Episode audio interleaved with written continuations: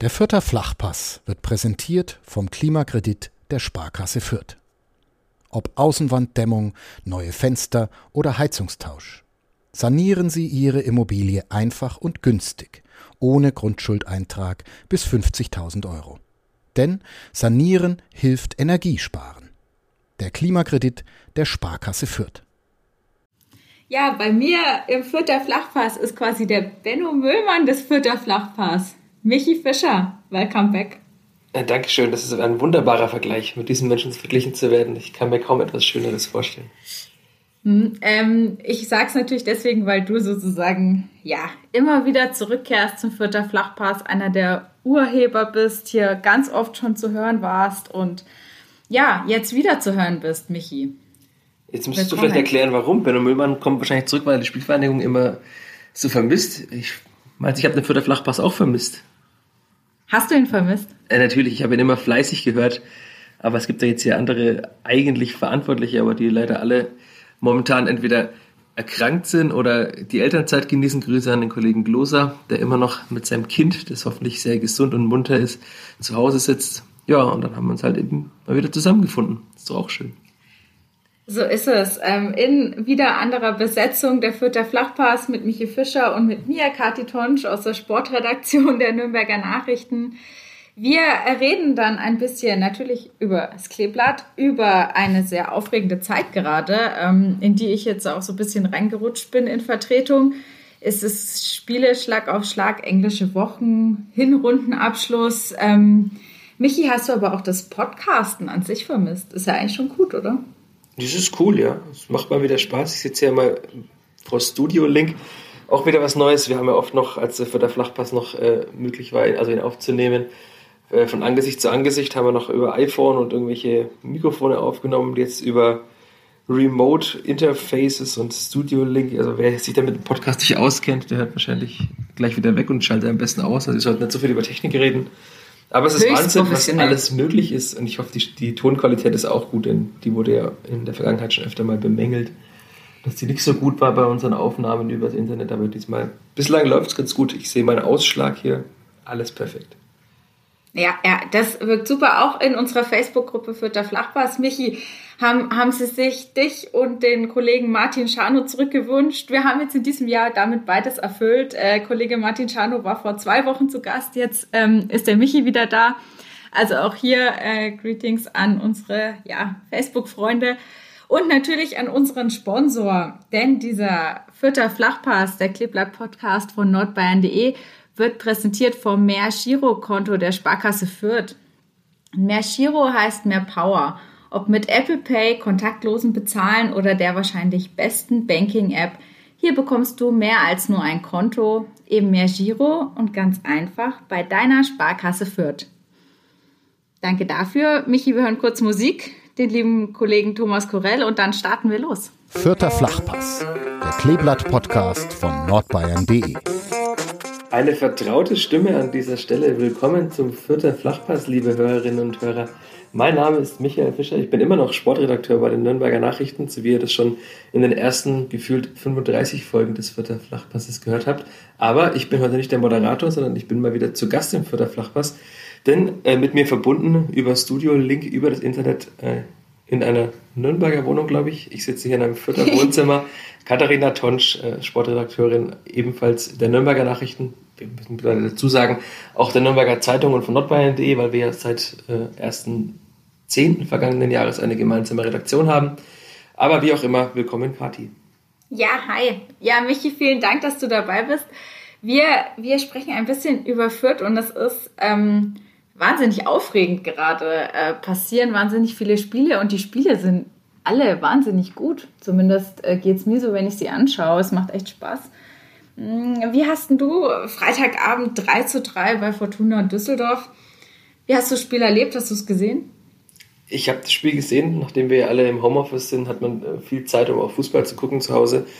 Ich habe, glaube ich, noch nie so viel Fußball geguckt wie die letzten Wochen. Also ich bin auch einer dieser Menschen, die das dankbar annehme, dass die Fußball-Bundesliga als eine der wenigen Sportarten noch äh, spielt.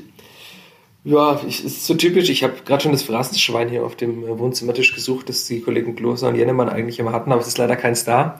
Deswegen muss ich vielleicht äh, später mal äh, Geld reinwerfen, denn es war bei dem Spiel so, wenn man vorher gesagt hätte, 3 zu 3 in Düsseldorf oder allgemein ein Punkt in Düsseldorf, wären wahrscheinlich alle zufrieden gewesen. Und ich glaube auch, dass alle zufrieden gewesen wären nach den ersten 20 Minuten, in denen Düsseldorf doch ziemlich drangvoll begonnen hat.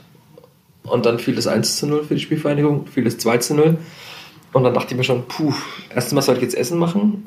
und zweitens, ja, jetzt wird ja doch was mit dem Sieg. Ja, dann wurde es eben am Ende doch ein 3 zu 3 und dann fast ein 4 zu 3 für Düsseldorf noch. Und man denkt sich, eigentlich hätte man dieses Spiel gewinnen müssen. Ja, das ist immer so ein bisschen, gerade in, der, in den letzten drei Spielen kein Sieg gelungen, war jetzt bei allen drei Spielen eigentlich das Gefühl, dass man, ja, Fürth war besser und dann ist ja immer so fies, die gegnerischen Trainer sagen dann ja auch immer, ja, Fürth war super stark und spielstark und ähm, viele Torchancen und am Ende reicht es irgendwie nicht ähm, stelle ich mir auch wirklich frustrierend vor, weil ähm, wenn man sich so anschaut, was die Mannschaft zumindest offensiv macht, macht sie ja ziemlich viel richtig, muss man sagen auch. Ja, selbst in Düsseldorf, ich meine, es ist immer noch Bundesliga-Absteiger, der Kader hat irgendwie mehr als doppelt so viel Wert, geht man nach transfermarkt.de. Äh, da sind gestandene Spieler drin. Ähm, ja, das ist schon ein sehr, sehr, sehr guter Zweitligist. Und da so mitzuhalten, zweimal in Führung zu gehen, auswärts, ähm, und auch und Rückschläge dann, wegzustecken, das ist ja auch ja. nochmal, was man der Mannschaft zugute halten muss. Es wird zwar immer gesagt, sie ist so jung, sie ist jetzt auch nicht auf allen Positionen so jung, aber trotzdem ist es wahrscheinlich schon ein Nackenschlag, wenn man 2-0 führt, dann auf 2-2 wieder quasi äh, das Spiel ausgeglichen wird und dann 3-2 führt und dann kriegt man nochmal einen Nackenschlag und dann schafft man es aber halt, das Spiel zumindest nach Hause zu bringen mit dem 3-3, wenn auch am Ende vielleicht mit etwas Glück, aber man hat es trotzdem geschafft. Ich fühle mich immer ein bisschen erinnert an äh, das die Frühphase dieser Saison, da war ich auch schon mal hier nochmal zu Gast im Podcast beim Kollegen Gloser. Da wird sich wahrscheinlich jetzt äh, eins lachen, nachdem er mich damals ja nach einem Tabellentipp gefragt hat. Den verheimlichen wir lieber. Hörerinnen und Hörer des Flachpass werden wahrscheinlich wissen, was ich damals getippt habe. Aber damals war es ja auch schon so, dass die Spielvereinigung von allen Trainern der Gegner gelobt wurde, was für einen tollen Fußball sie spielen wie wunderbar das aussieht, dass sie sich ja so viele Torchancen herausspielen und am Ende haben sie gefühlt jedes Spiel unentschieden gespielt nur und gegen den HSV sogar gar kein Tor geschossen und dann auch verloren zu Hause. Und jetzt ist es ja eigentlich ein bisschen wieder so. Also sie machen zwar ihre Tore jetzt bei dem Spiel, in den Spielen davor eher weniger. Also vor allem Branimir Gotha hat er ja doch einige gute Chancen liegen lassen. Und am Ende stehen halt jetzt drei Spiele mit zwei Punkten. Was jetzt für eine Mannschaft, die oben dabei bleiben will, äh, nicht gerade gut ist. Und man hat jetzt auch gesehen, dass der HSV zum Beispiel jetzt schon mal bisschen davon gezogen ist mit seinem Sieg am Wochenende. Die anderen Mannschaften tun sich immer noch teilweise schwer. Kiel hat auch gewonnen, Bochum nur 1 zu 1 in Sandhausen. Also man sieht, die Spielfahrer sind alleine mit dieser Tatsache, dass sie sich sehr schwer tun bisweilen. Aber sie haben halt auch, was ich gerade nochmal nachgeschaut habe, sieben Gegentore bekommen in den letzten drei Spielen. Das ist natürlich auch sehr viel für eine Mannschaft, die doch zwischenzeitlich eine ziemlich gute Defensive hatte. Damit sind sie jetzt nicht mehr bei der, in den Top-Werten der Liga. Ja, das Problem liegt äh, natürlich im Torabschluss, kann man immer sagen, ähm, aber das Problem liegt, glaube ich, auch vor allem in der Defensive. Karlsruhe weiß ich nicht, ob man so ernst nehmen kann. Das waren einfach krasse individuelle Fehler. Da haben sie ja dann auch verloren. Individuelle Fehler können immer passieren und äh, kann man schlecht irgendwie im großen Ganzen einordnen. Insgesamt aber gibt es halt immer noch diesen Hurra nach vorne, wir stürmen euch alle nieder, Fußball. Und ähm, ja, auch ja, Da ist es natürlich ein bisschen eingepreist, damit ich unterbrechen darf. Also ja, in, in, diese, in diese Spielweise ist natürlich immer eingepreist und es ist immer eine Gefahr, dass man da Gegentore kassiert, wenn die Außenverteidiger so eine eminent wichtige Rolle spielen wie bei der Spielvereinigung. Es war ja jetzt auch so, so viel man David Raum immer loben darf und er hat ja auch wieder ein Tor vorbereitet. Er hat äh, gegen, beim letzten Heimspiel gegen Paderborn ein Tor vorbereitet. Aber in Düsseldorf sind halt alle drei Gegentore über seine Seite gefallen. Ähm, beim ersten Gegentor war er halt natürlich, wie es äh, in, in, in, ihm quasi angelegt ist, in seiner Position ganz weit vorne auf dem Feld und die, die Abwehr, also die Innenverteidigung stand zu weit aufgerückt. Ein weiter Pass, zack, Gegentor. Und vorm 3 zu 3 hat er den Ball zur Ecke geklärt nochmal. Da gab es dann die zweite Ecke und das 3 zu 3 also so viel er offensiv gelobt wird, muss man schon auch defensiv immer noch ein bisschen kritisieren. Bin ich gespannt, wie er das dann in der Bundesliga macht ab dem mhm. Sommer, weil da natürlich nochmal ein anderer Druck oftmals über die Außenbahn kommt. Und wenn dann immer die Außenverteidiger rausrücken müssen, dann fehlen sie wiederum in der Mitte. Also das ist Ja, das lässt sich schwer auflösen, wenn man den Außenverteidigern so eine wichtige Rolle zubilligt wie Stefan Leitl in seinem Spiel. So eine offensive Rolle. David Raum hat ja schon seinen ablösefreien Wechsel verkündet zu TSG Hoffenheim zum Saisonende. Ähm, ich glaube auch, dass so ein bisschen diese, dieses, diese starke Offensive, die, die Außenverteidiger sind da wahrscheinlich das beste Beispiel. Die werden extrem gelobt, die sind saulaufstark, die sind irgendwie immer vorne mit dabei. Marco Meyerhöfer zum Teil ja auch, wenn auch nicht ganz so aktiv als Flankengeber. Ähm, aber dadurch fehlt natürlich hinten irgendwas. Es ist völlig richtig, Stefan Leitl will ja irgendwie auch diesen Fußball, das ist der Plan. Ähm, was er jetzt nur auch immer wieder so zuletzt wiederholt, ist halt, okay, wir müssen vielleicht doch nochmal diesen Schritt zurückgehen, vielleicht doch lieber mal verteidigen, vielleicht doch lieber mal den langen Ball spielen, äh, anstatt wieder sofort quasi nur offensiv zu denken und ähm, den Vorwärtsgang einzuschalten. Ähm, ich stelle es mir schwierig vor, jetzt den Spielern, das macht ja bestimmt auch Spaß, wenn du immer irgendwie angreifen kannst, den Spielern jetzt diesen Turnaround so ein bisschen beizubringen. Glaubst du, dass, dass die Vierter schaffen das? Also klar, das ist schwierig wahrscheinlich äh, zu schaffen, dass man wieder von diesem Hurra-Fußball ein bisschen kontrolliertere Defensive hinbekommt. Aber das ist ja auch, was eine Mannschaft jetzt in den letzten 17 Spielen sind jetzt noch äh, auch hinkriegen muss. Also das ist halt dann dieser oft und viel zitierte nächste Schritt, dass die Mannschaft halt sich auch weiterentwickelt. Das heißt ja immer, es wurde kein Ziel ausgegeben, sondern das Ziel war, die Mannschaft weiterzuentwickeln. Man hat sich weiterentwickelt zu einer Mannschaft, die vielleicht den schönsten Fußball momentan spielt in der zweiten Bundesliga und auch schöneren Fußball als viele Erstligisten spielt. Aber man hat halt auch viele Gegentore zuletzt bekommen und da muss man halt wieder schaffen, da eine gewisse Balance in das Spiel zu bekommen. Zu versuchen, vielleicht entweder sicherer zu stehen hinten, indem man nicht so weit aufrückt wie vor dem 1 zu 2 in Düsseldorf, oder halt dann vielleicht doch mal zu sagen, also das stelle ich mir schwierig vor für Stefan Leitl, aber zu sagen, okay, dann muss mal den Lauf als Außenverteidiger vielleicht nicht bitte und wir spielen doch mal einen Angriff übers Zentrum. Wie bin ich der Experte dafür, um das äh, endgültig als zu analysieren? Dafür bekommt Stefan Leitl auch das Geld und nicht ich. Aber er muss es auf jeden Fall hinbekommen. Ob er es hinbekommt, werden die nächsten Spiele ja zeigen. Es sind jetzt ja dann Gegner, äh, eigentlich als Spitzenmannschaft gewinnen muss. Mhm. Man darf es ja nie so sagen, aber vielleicht auch ein bisschen dankbare Gegner jetzt für die aktuelle Phase. Ähm, ja, noch abschließend, abschließend zu Düsseldorf. Ich meine, du hast völlig recht, im Vorfeld ähm, würde man ein 3 zu 3 bei so einem Gegner irgendwie voll unterschreiben. Ähm, auch so ein, so ein super Spiel am Ende, und ich finde, das, das ist dann auch wiederum ein gutes Zeichen, waren ja doch alle sehr enttäuscht. Ähm, weil alle so ein Gefühl hatten, okay, ähm, Sascha Burchardt war sofort danach äh, im Fernsehen im Interview, aber auch Stefan Leitl hat, hat noch am Tag danach gesagt, ja, klar, ähm, die Enttäuschung ist irgendwie da und sowas macht dann ja Hoffnung, dass sie, ja, dass sich vielleicht auch die Spieler bewusst werden, dass sie Gang zurückschalten müssen oder defensiv einfach konsequenter verteidigen müssen da auch mehr mitdenken, nicht so ganz so krass aufrücken. Wenn sie sich das bewusst machen, ist es ja schon mal ein erster Schritt zur Besserung. So, so, ist es immer. Das ist immer der erste Schritt.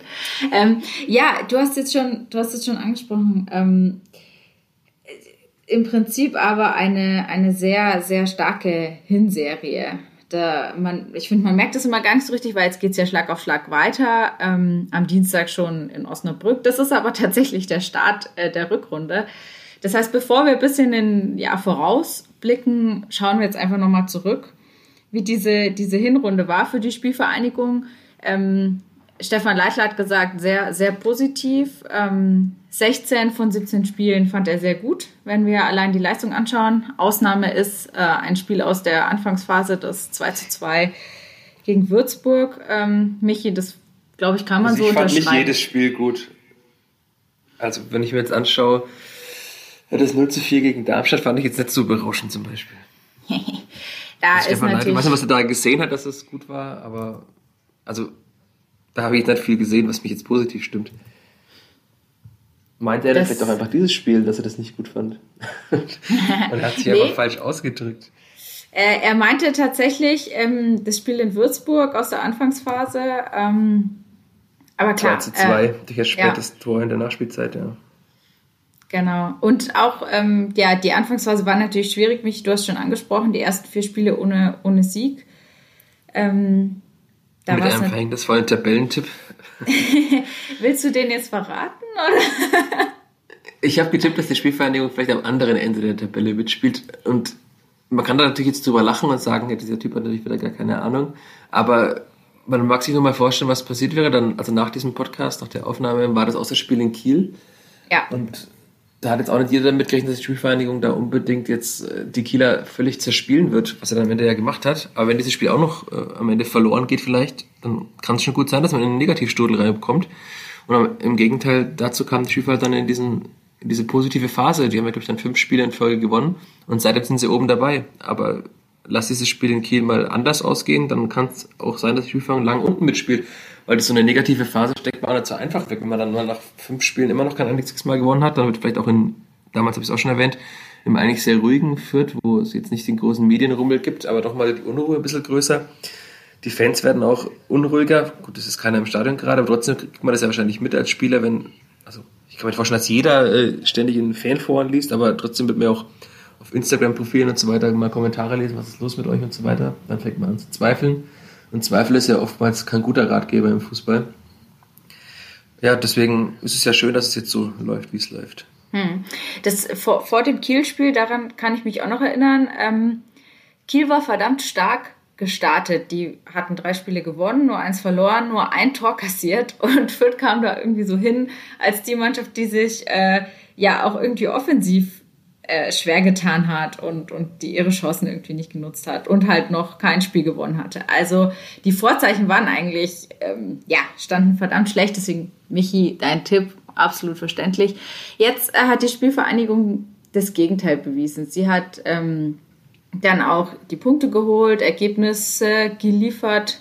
Ähm, für Stefan Leitl hat äh, in seinem Hinrundenfazit gesagt, ähm, sein Schlüsselspiel war tatsächlich die Niederlage gegen den Hamburger SV, ähm, weil da hat die Mannschaft sehr gut gespielt, hat aber verloren. Das war auch noch zu Hause. Da waren auch, man kann sich das jetzt ja gar nicht mehr vorstellen, Zuschauer im Stadion, wenn auch nur ein paar tausend, aber auch vor Fans im Rohnhof. Und ähm, ja, danach sei die Mannschaft wütend geworden, hat er gesagt, weil ähm, dann hat die, du hast jetzt schon das ruhige Fürth angesprochen, aber gut, äh, dann hat die Presse auch so ein bisschen, ja, es hat rumort und, und es wurden kritische Fragen gestellt. Ähm, ja, und da sei die Mannschaft wütend geworden. Und ähm, ja, für ihn war das das Schlüsselspiel und danach wurde es besser. So kann man es zusammenfassen. Ähm, wenn, wenn du dir jetzt so klar, wir haben jetzt beide nicht alle Spiele gesehen wahrscheinlich, aber gibt es irgendwas, was dir besonders in Erinnerung geblieben ist? Ein Highlight, ein positives Highlight? Also ich fand die beiden Spiele gegen Kiel und Bochum, also beide auswärts, eigentlich sehr, sehr gut. Also da hat beide Mannschaften, bei denen man jetzt ja sieht, dass sie die zweite Liga eigentlich schon also oftmals dominieren können. Kiel hat die Bayern aus dem Pokal geschossen, wenn auch im Elfmeterschießen und die hatten aber gegen die Spielfang eigentlich keine Chance und Bochum war es fast genauso in der ersten Halbzeit hatte Bochum null Chancen gegen die Spielverhandlungen. Sie haben sie einfach, stand 2-0 zur Pause, völlig hergespielt, auf dem Bierfilzler, wie man in Franken sagt. Und das waren wirklich super Spiele. Genau, Vielleicht Bochum nicht dann die, auch. Nicht die Spiele, wo jetzt man, genau, wo man jetzt dann sagt, äh, ja, das war jetzt ein, ein offensives Feuerwerk, aber es war einfach super gespielt und am Ende hat auch problemlos gewonnen. Also das hätte man sich öfter gewünscht in dieser Saison, dann wäre die Spielfang jetzt auch wahrscheinlich nicht Fünfter, sondern problemlos Erster. Also das, aber das ist halt der Unterschied zwischen einer Mannschaft, die sich noch in der Entwicklung befindet und die halt jetzt auch nicht äh, den breiten Kader hat, wo man auch mal jeden, wenn jemand eine Auszeit bräuchte, vielleicht die Auszeit mal geben kann. Und es wäre ja auch viel zu langweilig, wenn wir jetzt sagen würden, das ist alles super in Fürth. Dann könnten wir uns mhm. ja gar nicht mhm. aufregen. Es ist schon klar, hat eine, äh, Fürth hat eine feste, feste Stammelf oder ja, so ein Grundpfeiler aus sieben, acht Spielen. Ähm, da sollte natürlich keiner ausfallen oder keiner länger ausfallen, denn du hast schon angesprochen, der Kader ist klein gehalten. Rashid Asusi hat auch immer wieder gesagt, das sei bewusst so. Ähm, die finanziellen Möglichkeiten geben es halt einfach nicht her, irgendwie zwei äh, erstklassige Zweitligamannschaften sozusagen in den Kader zu holen, sondern sie haben die festen Stützen, die haben sie zum Teil auch halten können. Ähm, Michi, du hast, du kennst die Mannschaft natürlich auch schon lange wie viel macht es aus, wenn man ja wirklich mal ein paar Stammkräfte über, über zwei Saisons hält? Der Trainer ist jetzt seit knapp zwei Jahren da. Merkt man die Kontinuität? Das gebe ich jetzt die Fußballerantwort. Sehr viel. Sehr viel. Fußballer werden ja oft gefragt, wie, wie ist das, wie oft, wie viel, wie viel. Also ich sage, es macht sehr viel aus. Natürlich, wenn man sich einspielt, wenn man die Abläufe kennt, weil man auch weiß, wie daneben man vielleicht läuft. Weil vielleicht auch zum Beispiel, als äh, noch äh, Sapai und Seguin gespielt haben, sich Sapai verlassen konnte, hinter mir ist jemand, äh, Seguin verlassen konnte, hinter mir steht der Hans Sapai. Und wenn ich mal einen Zweikampf verliere, dann ist der da und haut den Ball halt eben für mich ins Aus oder grätscht den Gegner vom Fuß und so weiter. Genauso offensiv, Rogota und Nielsen äh, haben sich perfekt ergänzt. Der eine findet die, die Räume perfekt. In der Abwehr war es dann ein bisschen schwieriger, ähm, weil die Innenverteidigung sich nicht wirklich einspielen konnte. Mal Maffrey mit Jeckel, mal Maffrey mit Bauer, mal Jeckel und Bauer. Dann hat wieder Barry auf einmal gespielt. Also das, da, da sieht man eben, was passiert, wenn sich eine, eine Mannschaft, ein Mannschaftsteil nicht einspielen kann. Und im Rest, also im Gesamtgefüge sieht man ja, dass es sehr viel gebracht hat, wo die Polizei im Hintergrund, höre ich da fahren, dass es sehr viel gebracht hat, dass die Mannschaft äh, sich jetzt eben über Jahre einspielen konnte. Man hat ja auch an der Entwicklungsinleitler die Mannschaft übernommen, da war sie ein Kellerkind, wie man sagt, danach ja hätten sie auch schon weiter oben abschließen können, haben dann im Mittelfeld abgeschlossen in die vergangene Saison. Und jetzt spielen sie eben oben mit, weil sie sich kontinuierlich langsam weiterentwickelt haben. Jeder Spieler hat sich weiterentwickelt, das Spiel hat sich weiterentwickelt und damit natürlich hat sich auch die Tabellensituation weiterentwickelt. Man ist eben oben dabei und könnte mit etwas mehr Glück und äh, vielleicht auch mal mit etwas mehr Glück ist immer blöd, äh, aber mit etwas mehr Lust auf Tore schießen, vielleicht mit etwas platzierteren Schüssen hätte man jetzt auch locker äh, noch ein paar Spiele gewinnen können und dann wäre man auf jeden Fall Erster oder Zweiter. Hm. Der Killerinstinkt wurde auch schon immer mal wieder bemüht, zuletzt glaube ich von Sascha Burchardt auch wieder. Also wirklich dieser Drang, dann, wenn du schon direkt vorm Tor stehst, die spielen sich unfassbar viele Chancen raus, die meisten der Liga, auch viele hochklassige Chancen, das Ding dann einfach ja zu killen, das, das fehlt ähm, noch ein bisschen. Wie, ähm, du hast jetzt schon Hans Sapai angesprochen, der hat zu Saisonbeginn, ist er eigentlich immer gestartet auf der, auf der defensiven Mittelfeldposition. In der Raute, die jetzt ja aktuell das bevorzugte Spielsystem ist, gibt's da halt nur einen. Ähm, in den letzten Spielen hat sich der, der Anton Stach ein bisschen in den Vordergrund gedrängt und ähm, ja, eigentlich auch so ein bisschen festgespielt auf der Position der, der Trainer hat gesagt, also von, vom Talent, sonst hätten sie natürlich auch nicht geholt, ähm, vom Talent waren sie überzeugt, der musste sich dran gewöhnen, aber jetzt ähm, hat er sich festgebissen. Du hast jetzt zum Beispiel angesprochen, Seguin konnte sich auf Sapai verlassen, der ist ja eher, ja, so ein bisschen der Abgrätscher dann und wirklich auf, auf Sicherheit auch bedacht. Ähm, wie bewertest du diese, diesen Tausch? Bist du von Stach überrascht? Also ich bin nicht überrascht von ihm. Ich habe in irgendwann mal in der Vorbereitung, glaube ich, was gesehen. Also man hat dann schon gemerkt, dass das sehr ballsicher ist, aber natürlich muss man sich auf dieses Niveau erstmal einstellen. Das ist doch ein Unterschied, ob man jetzt in der Regionalliga spielt, wer davor in Wolfsburg und beim SV Jedelo 2, ich habe es geschafft unterzubringen, äh, gespielt hat. Ähm, aber also er ist auf jeden Fall, wie du sagst, nicht der typische Abgerätscher und äh, Spielzerstörer, wie es Hans Saper das ist. Und deswegen finde ich auch, also vielleicht ist das auch einer der Gründe, wenn man auf die Spurensuche geht, warum die Spielfahrer defensiv nicht mehr so gut steht, weil es war halt immer die perfekte Mischung, in Anführungszeichen. Also Seguin war Achter, hat das Spiel gemacht, Sapai war auf der Sechs dahinter, hat ihn den Rücken freigehalten und jetzt haben, hat man eigentlich einen Sechser, der aber auch das Spiel macht wie Stach und Seguin hängt so ein bisschen immer in der Luft. Also man sieht, wie oft Stach diese Bälle spielt, auch vor dem Tor gegen Paderborn. Diesen weiten also Diagonalball hat, glaube ich, auch Stach gespielt auf Raum, ja. der dann zu der Flanke wurde auf Ernst. Also irgendwie ist Seguin ein bisschen so das Spiel entglitten, weil jetzt eben hinter ihm einer spielt, der eigentlich das gleiche spielt wie er. Also Seguin ist kein Sechser, das hat man gesehen. Er ist nicht einer, der, der irgendwie ständig gerätscht und äh, die Gegner zur Verzweiflung bringt. Das ist eben Hans Sapai eher. Und jetzt hat man eben zwei sehr ähnliche Spielertypen, von denen einer auf der 6, einer auf der 8 spielt und die irgendwie nicht, momentan nicht so richtig zusammenfinden, kommen mir das so vor. Also vielleicht müsste man entweder dann mal probieren, dass man Seguin und Stach spielen lässt oder Stach mal wieder rausnimmt und Seguin und Sapai spielen lässt. Zusammen sieht es irgendwie nicht so prickelnd aus, finde ich. Hm. Äh, oder Seguin vielleicht auch noch mal ein bisschen, ja, einfach ein bisschen offensiveren Ansatz. Ähm, wir werden es wahrscheinlich in den nächsten Wochen sehen können, weil der Trainer hat schon angekündigt, logisch, zwei englische Wochen stehen an, auch mit äh, langen Auswärtsfahrten. Ähm, ja, es wird ein bisschen rotiert werden, jetzt wahrscheinlich schon gegen Osnabrück am Dienstagabend, aber dann am Freitag auch gegen Aue. Ähm, was noch auffällig ist in dieser Hinrunde, Fürth hat ja jetzt nicht diesen ganz klaren Goalgetter, sondern einfach sehr viele Spieler, die sehr torgefährlich geworden sind. Auch ähm, fünf Spieler mit fünf oder Sebastian Ernst dann mit sechs Toren. Ähm, das ist schon eigentlich überraschend, dass die jetzt alle mal, ja, alle mal so ein bisschen die, die Last auf ihren Schultern tragen. Ähm, Umgekehrt aber gefragt, bräuchte man nicht trotzdem irgendwie einen, der halt vorne wirklich noch mehr die Tore macht? Äh, ich würde einfach antworten, eigentlich hätte man diesen Spieler, weil man dachte immer von Branimir Gotha, der in der Bundesliga gespielt hat, und hat es ja auch schon unter Beweis gestellt, dass er das kann. Und man würde, jetzt keiner sagen, der die Spiele gesehen hat, dass er auch nicht die Möglichkeiten hatte, um auch jetzt vielleicht bei acht, neun oder zehn Toren zu stehen. Also ich glaube, man hat diesen Spieler schon im Kader. Gotha ist irgendwie, war ein bisschen in einem Formtief. Jetzt das Spiel am vergangenen Freitag war er wieder besser, fand ich. Aber auch nicht als Vollstrecker vorne drin, sondern er war ja dann oft auch außen unterwegs. Aber er hat auf jeden Fall viel gearbeitet. Das war schon ein besseres Spiel wieder von ihm. Man hat ja auch einen Spieler im Kader wie Emil Berggren, von dem man sich das vielleicht erhofft, dass er die Tore machen kann. Aber der hat ja einen verhängnisvollen Ausfallschritt gemacht und dann war es wieder vorbei. Also, ja, die Adduktoren sind irgendwie dauerkaputt.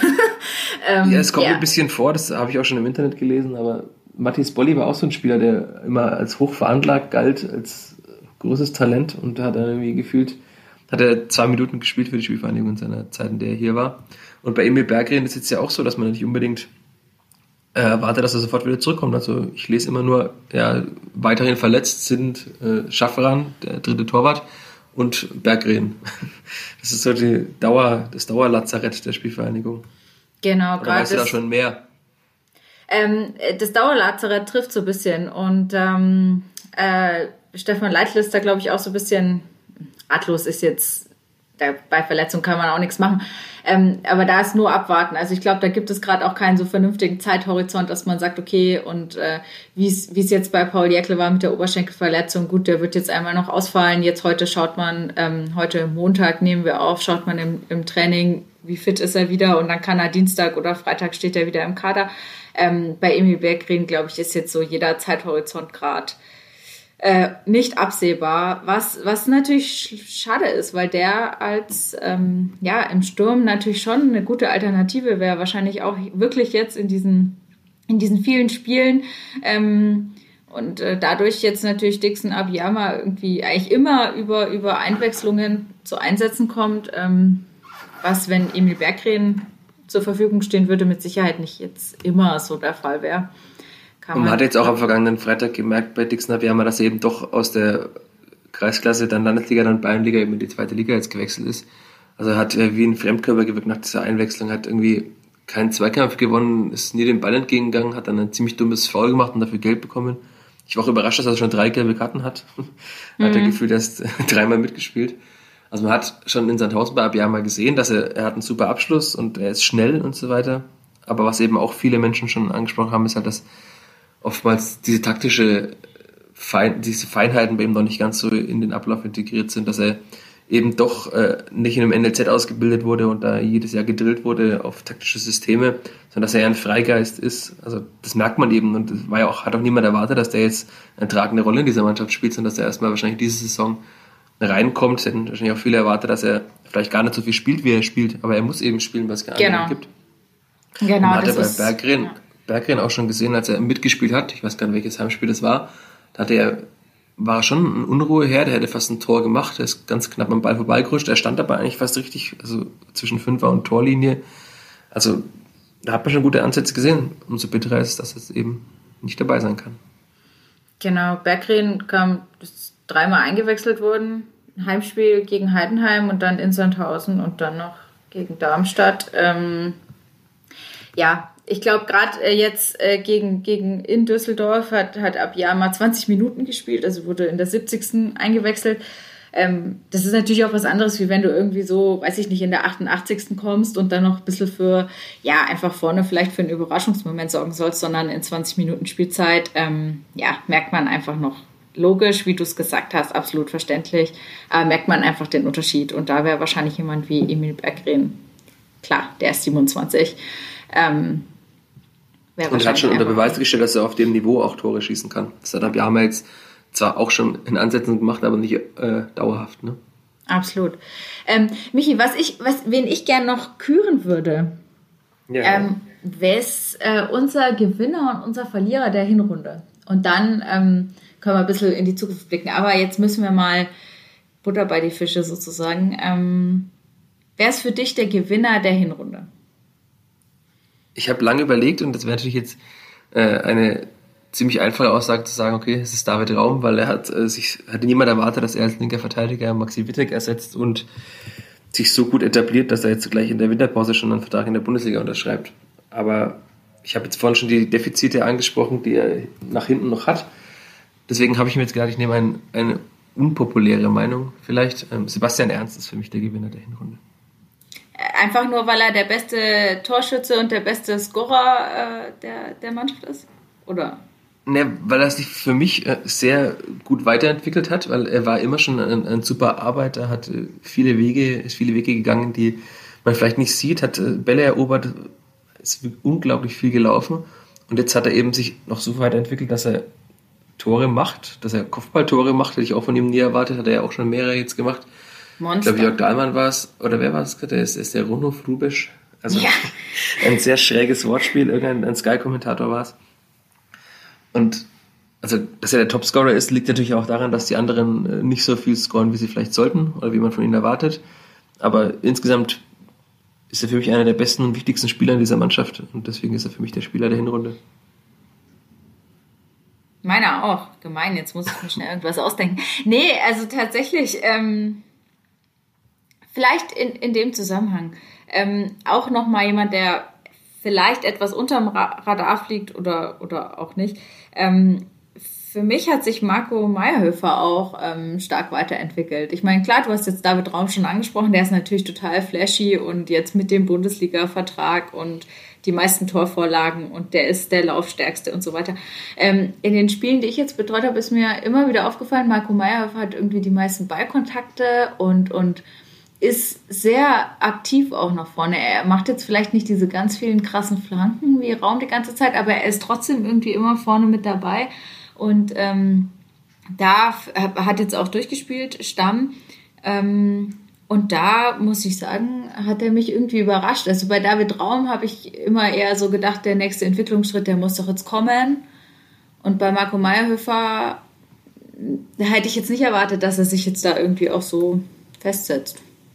Hm. Und auffällig. Kann man auch gern machen. Man kann ja, auch, ja, ja. man hätte da jetzt auch Anton Stach zum Beispiel dazu nehmen können, weil er auch wieder aus der Regionalliga kam, wie Mayhöfer auch, und sich jetzt auch festgespielt hat auf dem Niveau. Also es gibt ja einige Spieler bei einer Mannschaft, die Tabellenfünfter ist.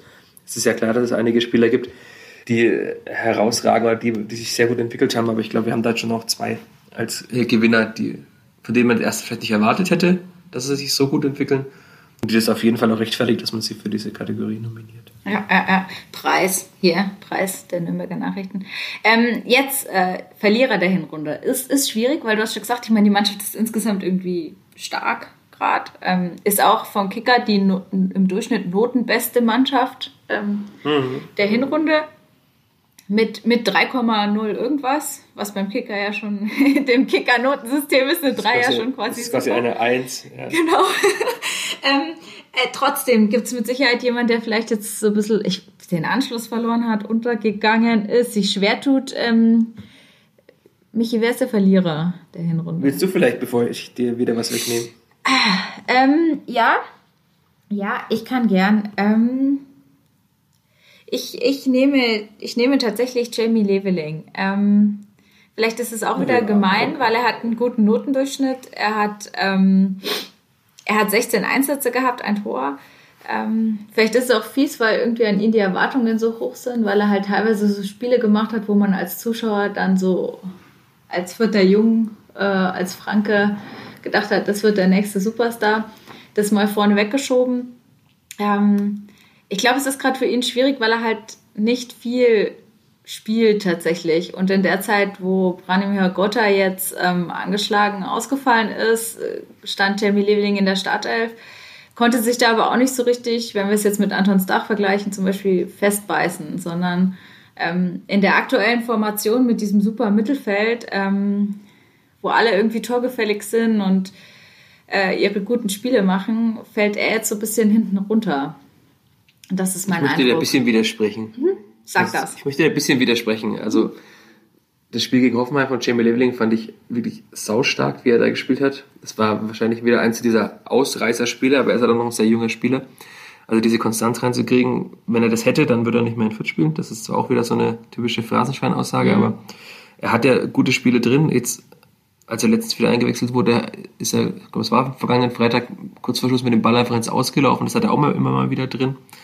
Aber er hat ja schon mehrfach unter Beweis gestellt, dass er auf diesem Niveau auch mithalten und auch brillieren kann. Also klar, er, er fällt ein bisschen hinten runter, aber der Verlierer in dieser Mannschaft ist er für mich nicht. Hm. Wer ich bin wahrscheinlich gespannt, wen ich da hätte. Hm, voll. Ähm, ist für mich Timothy Tillmann, ein anderer mhm. für der Junge. Denn ich habe mir gerade nochmal angeschaut, seine Leistungsdaten 20, also die Saison 2020, 2021. Er hat elf Spiele gemacht. Das klingt jetzt erstmal viel, elf von 17.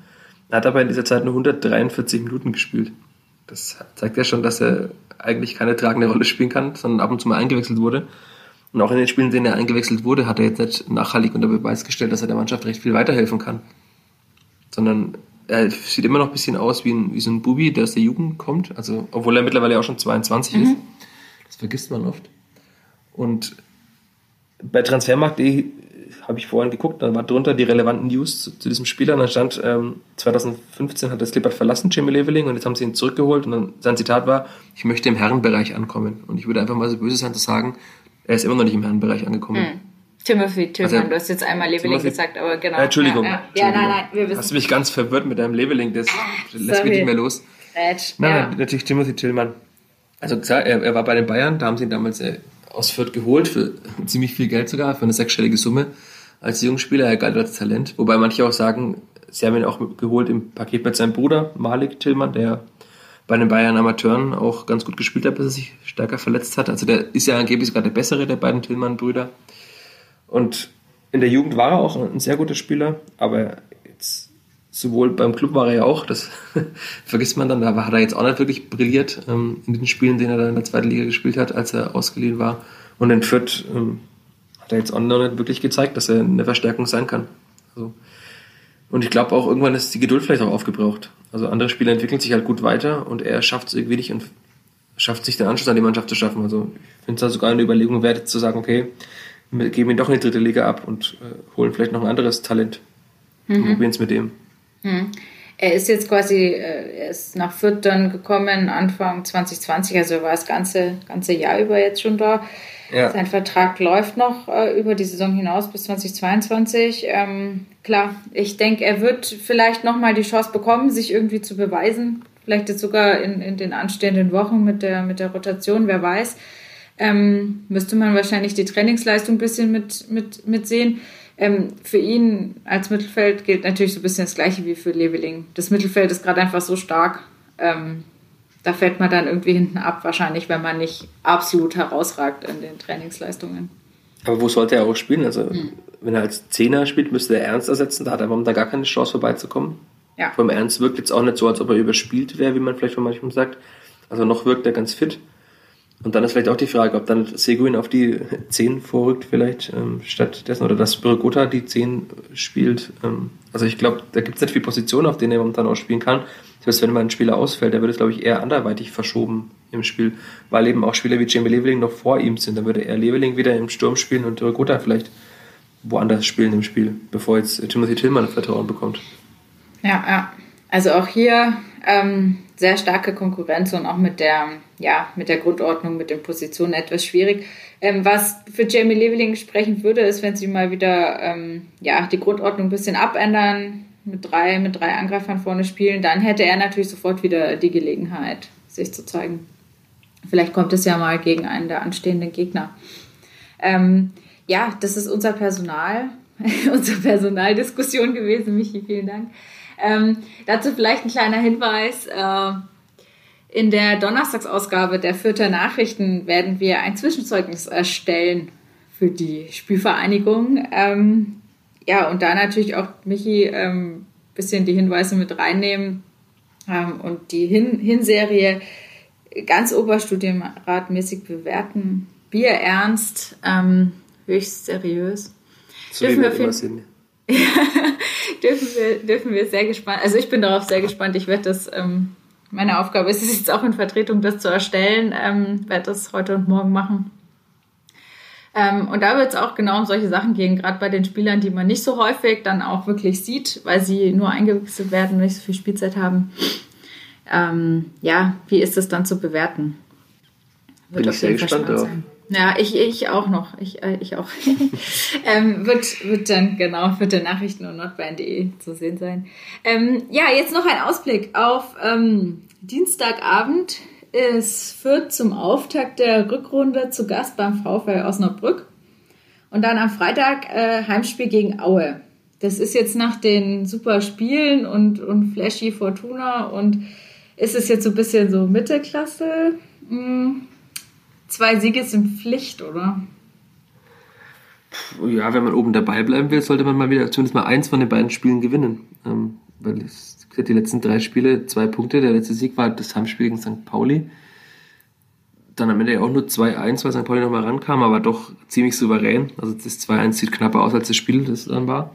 Aber seitdem drei Spiele kein Sieg. Bisschen ist ja der Kontakt nach oben leicht abgerissen, also man ist nicht mehr mittendrin, sondern ist zumindest drei, vier, fünf Punkte dahinter. Aber man muss sich ja nur mal die Hinrunde erinnern. Also Osnabrück war auch in der Hinrunde beim am ersten Spieltag jetzt kein besonders starker Gegner. Aber Hüfang hatte so viele Chancen und haben halt nur eine gemacht. Osnabrück hat auch eine gemacht und war es am Ende ein 1 zu 1. Osnabrück hat auch wirklich gute Spiele gezeigt, haben aber halt auch zuletzt dann wieder, haben ja gegen den Club so hoch verloren, sie haben gegen HSV sehr deutlich verloren. Also sie haben irgendwie starke Schwankungen im Spiel. Und bisschen graut mir davor, weil Spielfang ja immer so auch ein Aufbaugegner ist für schwächere Mannschaften. du meinst es äh, für Osnabrück? Osnabrück braucht der genau, ja, Osnabrück braucht ja genau so eine Mannschaft, die sich halt äh, vielleicht mal dann schwer tut. Ähm, aber andererseits ist die Spielvereinigung so spielstark und es sind beides keine Mannschaften, die mitspielen, sondern die vielleicht eher ein bisschen defensiver agieren werden wahrscheinlich. Und dann muss man eben defensiv sicher stehen als Spielvereinigung und halt das Spiel, wie man es hat, das Ballbesitzspiel aufziehen und dann versucht halt aus den vielen Möglichkeiten, die man sich auch, da wieder herausspielen wird, auch mal zwei, drei Tore zu machen und halt immer nur ein oder zwei zu fangen. Und dann kann man so ein Spiel auch locker gewinnen und kann auch beide gewinnen. Also möglich ist alles, aber ich würde jetzt nicht sagen, dass es sicher ist, dass sie beide Spiele gewinnen. Dafür ist die Liga zu wild und zu ausgeglichen.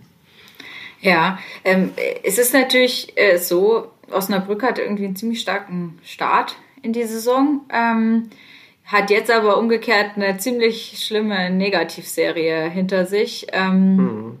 Nur eins der jüngsten, äh, ja, nur eins der jüngsten sieben Spiele gewonnen. Ähm, dazwischen war auch Kommt mal. so ein Aufbaugegner. genau, genau. Dazwischen war auch mal das 0-1 im DFB-Pokal gegen Köln. Gut, ähm, da kann man schon mal verlieren, ne? Aber ansonsten auch in der Liga halt einfach sechs Spiele, fünf Niederlagen. Äh, einzige Ausnahme bei Holstein Kiel. Auch witzigerweise am 1. Januar-Wochenende, wie die Vierter, wo sie gegen St. Pauli gewonnen haben. Ja, aber im Prinzip ist die Tendenz eigentlich klar. Osnabrück ist auch oh, 20 Tore, 205 Torschütze. Es ist echt im Zweitliga-Vergleich wirklich jetzt nicht besonders gefährlich. Ähm, ja, deswegen. Hätte aber auch keiner erwartet bei Osnabrück, ja, dass sie absolut. jetzt besser performen, als sie das jetzt getan haben. Also sie haben ja eher überperformt, als sie da oben teilweise mitgespielt haben eine Zeit lang. Und auch, also man sieht ja, dass sie jetzt auch nicht die Mannschaft sind, die die Konstanz reinbringen kann und am Ende werden sie halt irgendwo wahrscheinlich im Mittelfeld abschließen. Also sie werden jetzt auch, glaube ich, nicht absteigen, dafür haben sie schon zu gute Ansätze gezeigt, dafür haben sie Spieler wie Kerk, die, der dieses bei Osnabrück wirklich sehr gut spielt, also in den Spielen, die ich gesehen habe, in den wenigen und da gibt es Mannschaften, die deutlich schwächer sind. Wobei der jetzt auch wieder St. Pauli zum Beispiel gewonnen hat, also sie dürfen nicht zu sicher sein, aber ich glaube jetzt, dass diese Mannschaft die werden weder oben noch mitspielen in der Rückrunde, noch werden sie, glaube ich, tief unten reinrutschen. Genau. Ähm, dafür, sie sind ja in der, in der Vorsaison, sind die erst aufgestiegen aus der dritten Liga, haben dann die Liga genau. gehalten. Genau. Deswegen ähm, absolut klar, eigentlich ist für die, gerade sind sie Elfter zum Abschluss der Hin Hinrunde. Ähm, ich glaube, das würde jeder in Osnabrück irgendwie unterschreiben. Ähm, du hast Sebastian Kerk schon angesprochen, ehemaliger Spieler vom ersten FC Nürnberg ähm, tatsächlich ihr gefälligster Angreifer mit sieben, sieben Toren. Ähm, aber im Prinzip äh, gibt es ja nichts zu diskutieren, wenn, wenn die Spielvereinigung vernünftig nach vorne spielt und sich defensiv halt nicht irgendwelche Aussetzer leistet, dürfte das, sollte es, könnte es eine klare Sache sein. Anstoß ist spät, 2030 am Dienstagabend an der Bremer Bundesliga-Feeling. Es ist sowas von Bundesliga-Feeling. Ähm, aber ich finde, wenn man so daheim vorm Fernseher sitzt, nee, kommt halt gar nicht so ein Feeling auf. Ähm, aber ja. Vor allem, wenn man dabei noch arbeiten muss und den ja, Spielbericht schreiben muss. Schlimm, schlimm. Nee, das, ähm, ich finde es echt besser, äh, weil dann hat man auch ein bisschen was zu tun. Ich bin gar nicht so der Fußball-Fernsehfreund. Also es bleibt da nicht viel anderes übrig, als ein Fußball-Fernsehfreund zu sein. Ja, eben jetzt gerade, jetzt gerade geht es nicht anders. Ähm, nee, Freitag ist dann Heimspiel, Heimspiel gegen Aue, ebenfalls eher, ja, Mittelklasse-Team. Und auch da hätte ich mich von dem Hinspiel locker gewinnen können. Ähm, wenn sich an das Spiel erinnert, ich weiß nicht gar nicht, wieso, es ging auf jeden Fall unentschieden aus, ich habe das Ergebnis nicht mehr genau im Kopf, aber selbst da hätte man ja auch wieder Punkte sammeln können, die ihr geholfen hätten, um ganz oben dabei zu sein. Also auch da war die Spielvereinigung die klar bessere Mannschaft. Auer hatte eigentlich kaum Chancen und hat halt seine Tore nicht gemacht, während den ersten drei, vier Spieltagen eigentlich immer und jetzt in den letzten Spielen eben. Wieder, wieder, kommt einem irgendwie bekannt vor, genau. Äh, das Hinspiel gegen Osnabrück ging 1-1 aus und das Hinspiel in Aue ging auch 1-1 aus. Also diesmal zwei Tore und dann soll es reichen. Danach steht noch ein Highlight an am 2. Februar im DFB-Pokal, das Achtelfinale bei Werder Bremen. Ja, und dann, dann die ganze Rückrunde. Ähm, Michi, was, was geht für die Spielvereinigung noch? Boah, jetzt, ich habe ja schon unter Beweis gestellt, dass äh, Prognosen nicht meine Stärke sind. Äh, naja, sie können noch abrutschen. aber vielleicht. Hm, nee, nee, das glaube ich wird nicht passieren. Also dafür sind sie viel zu spielstark und es, man kann das alles unter Vorbehalt natürlich sagen. Wenn alle Spieler fit bleiben, was ich mir schwierig vorstelle, wenn man mit fast dauerhaft der gleichen Stammelf spielt, dass da nie jemand ausfällt. Es werden irgendwann mal gelbe Karten und Sperren hinzukommen. Es werden sicher auch mal kleinere Verletzungen dazukommen. Da bin ich gespannt, wie sie das auffangen. Aber wenn sie so weitermachen und wenn sie sich weiterentwickeln und noch wieder ihre Tore machen, dann können die Vierter locker auf den dritten Platz zum Beispiel kommen. Also ich glaube nicht, dass sie auf, unter die ersten zwei kommen, aber sie sind jetzt nicht schlechter als Bochum, Kiel und der HSV.